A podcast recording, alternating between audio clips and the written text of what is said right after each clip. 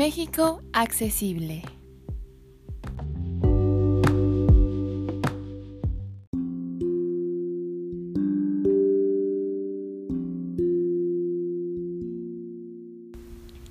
Ah, buenos días, hoy estamos en nuestro segundo podcast que principalmente vamos a abordar cuál es nuestro gobierno actual en México, también parte de la constitución mexicana, en la relación Estado y la economía, cómo nos afecta, cómo nos beneficiamos, cómo participamos como ciudadanos, en esto caen los procesos electorales y vamos general, vamos de lo general a lo específico, vamos de lo que nos rige nacionalmente como federación, lo que nos rige por estados y pues finalmente como municipios, porque es la importancia que vamos teniendo y que vamos construyendo como gobierno. Bueno chicos, este, ¿qué dicen? Eh, Me parece correcto, pero con lo que debemos empezar claramente es dando el nombre oficial de nuestra nación, eh, que es los Estados Unidos mexicanos.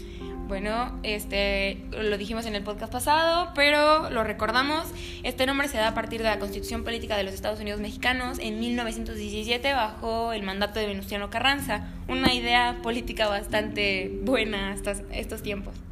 Ok, eh, nuestro gobierno pues está, tiene tres poderes integrados, que son el ejecutivo, el judicial y el legislativo. A partir de esto podemos llegar a distintas conclusiones, las cuales nos rigen en esto.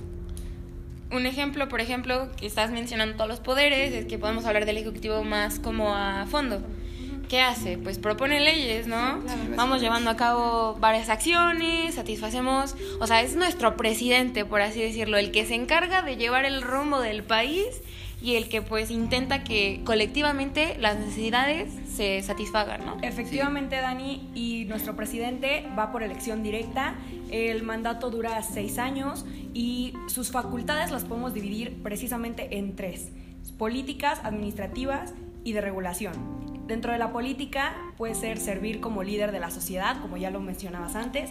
En la administrativa son los propósitos que del Estado que tiene que desarrollar y la parte de regulación es la del Poder Ejecutivo, donde tiene la autoridad de proponer leyes. Sí, o sea, estamos de acuerdo que el presidente como ejecutivamente es el que debe estar más preparado, o sea, de nuestra gama de, políticos, pues es el que da más el ancho en el gobierno. Sí, básicamente no solamente el presidente está en este a, cargo de este Poder Ejecutivo, sino también están los gobernadores y los presidentes municipales.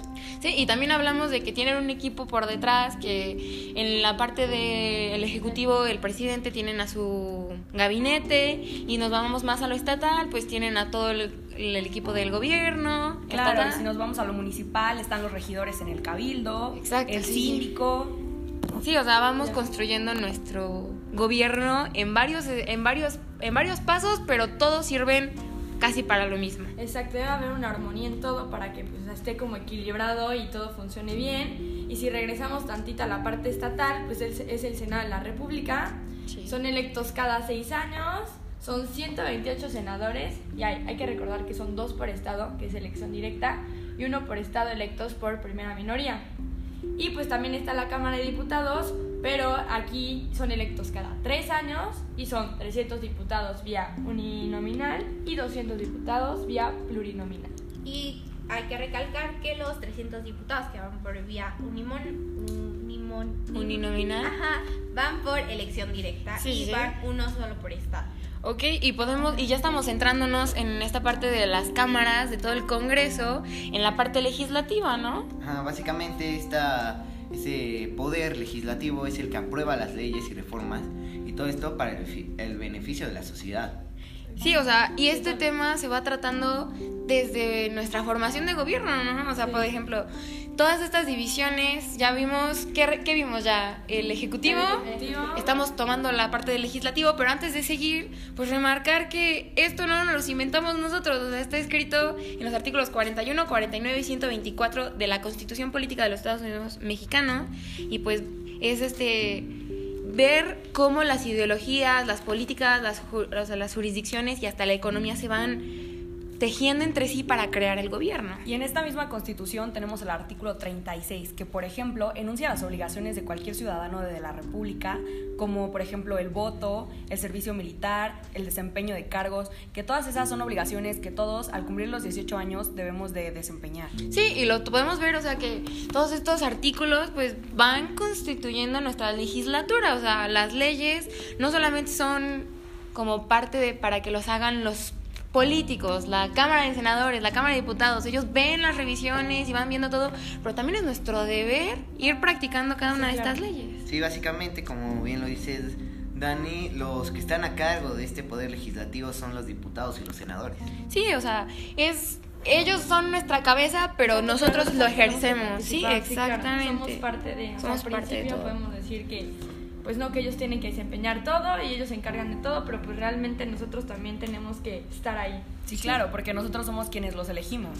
Sí, y bueno, por ejemplo, viendo ya y, y para cerrar un poquito lo de los tres poderes que todos conocemos, pues sabemos que México es un país republicano dividido en los tres poderes, pero nos ha faltado creo que uno de los más importantes porque son los que se encargan de que verdaderamente la justicia se vaya aplicando conforme a la ley, o sea, se va juntando.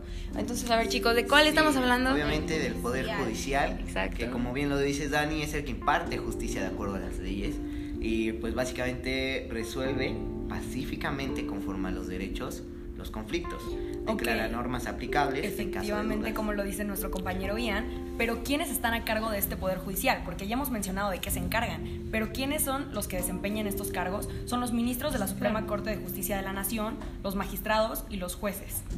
Sí, o sea, y entonces esto es más o menos, bueno, no más o menos, es como de una forma muy limpia y muy fácil de comprender es cómo se va estratificando nuestro gobierno, cómo lo vamos construyendo y pues es una es una construcción colectiva, o sea, somos tanto los poderes que están representados, o sea, son, son parte del pueblo también, o sea, tienen un cargo político, pero representan al pueblo, o sea, nosotros somos los que lo elegimos por la participación ciudadana y vamos conformando poco a poco entre nuestro compendio histórico y entre ver las necesidades que se necesitan actualmente el gobierno de México.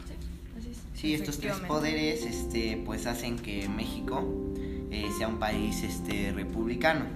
Cada uno de estos hace que todo esté en armonía y tienen un tipo de gobierno democrático, representativo y federal. Y bueno, también, ya ahorita que repasamos un poquito eso de los poderes, de lo que integra el gobierno, pues también cabe mencionar que hay algunos organismos que financian a nuestro gobierno y trabajan unos en la, en la materia monetaria y otro en la fiscal para eh, mostrar ese apoyo. Y esas son el Banjico, que es el Banco Central, y la Hacienda CHCP, que es la Secretaría de Hacienda y Crédito, Público. Sí, sí. Y bueno, cada una se encarga de varias áreas del gobierno o que están ligadas al gobierno. Por ejemplo, el Banjico es en la parte monetaria, regula el mercado mexicano para que el dinero siga en circulación. Y Hacienda es la parte fiscal y recauda impuestos, el SAT, mide el gasto de gobierno y todo lo que sale de este. Sí, entonces aquí ya podemos ver que estamos tomando cuál es nuestro gobierno actual, cómo lo dividimos, qué funciones tienen, quiénes lo conforman y hasta quiénes son los que verdaderamente trabajan pues para tener todo el dinero que necesitamos, para ir viendo la nación y pues esto es desde una parte muy política, muy teórica, muy centrada en ciertos puestos, pero que al fin y al cabo pues, nos representan como ciudadanos, como nación. bueno, y pues, pues básicamente eh, todo esto a este punto se han de estar preguntando algunos para qué sirve todo esto. Básicamente a nivel internacional la importancia de tener un gobierno es, que establece una estructura política organizada y deriva en la armonía de convivencia social. De este tipo de organizaciones depende la estabilidad de la humanidad, la administración de recursos y el desarrollo de la nación. Sí, entonces eso es nuestro gobierno, eso es lo que verdaderamente somos como mexicanos, lo que forma parte de nuestra identidad y pues sí, Chicos, creo que es todo lo que hemos visto, ¿no? De nuestro gobierno, es lo importante de nuestro gobierno y el estar informados. Pero obviamente lo vamos eligiendo por participación ciudadana, que ese va a ser nuestro próximo podcast. Así que muchas, gracias, y los esperamos en la próxima. Adiós. Adiós.